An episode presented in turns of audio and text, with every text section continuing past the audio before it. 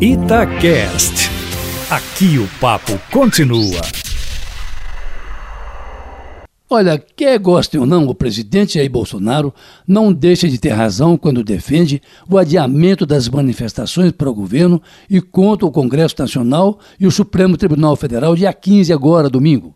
Aliás, não foi à toa que o presidente apareceu ontem com a máscara ao despachar com o ministro da Saúde e o intérprete de Libras. O presidente, como se sabe, está sob suspeita de ter sido infectado pelo novo coronavírus depois da viagem que fez aos Estados Unidos em que o seu secretário de comunicação, Fábio Weigarten, contraiu a doença. É evidente que cada um assume o risco que quer, assim como cada um, infelizmente, consome a droga ou a bebida de que é viciado. Mas aqui a questão é outra. O mundo inteiro está tomado por essa pandemia.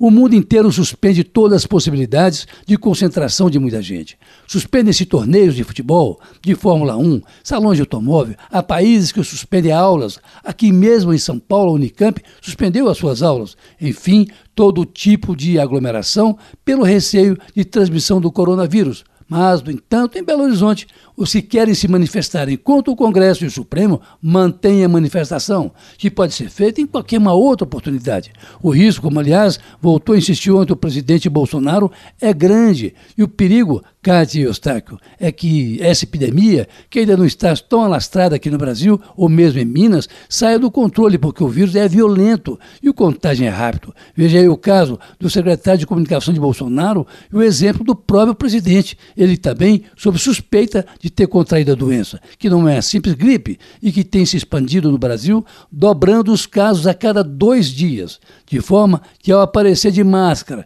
e ao desestimular a manifestação do dia 15, ele, Bolsonaro, que já havia feito ele mesmo a convocação na semana passada, resolveu refletir melhor e desestimular a passeata em favor do seu governo e contra as outras instituições. Há momento para isso. Mas voltando aqui para Minas, é de perplexidade a decisão do governador Romeu Zema de vetar o projeto do aumento dos servidores e sancionar apenas os 13% para o pessoal da segurança pública. Não foi menor a surpresa a indicação dos dois novos secretários que vão substituir o ex-secretário Bilac Pinto o vereador Matheus Simões, que vai ter que renunciar ao mandato, e Igor Neto para a Secretaria de Governo, o responsável daqui por diante para fazer passar os projetos do Executivo que estão na Assembleia. Olha, bota problema nisso, Cátia Eustáquio. Carlos Lindeberg, para a Rádio Itatiaia.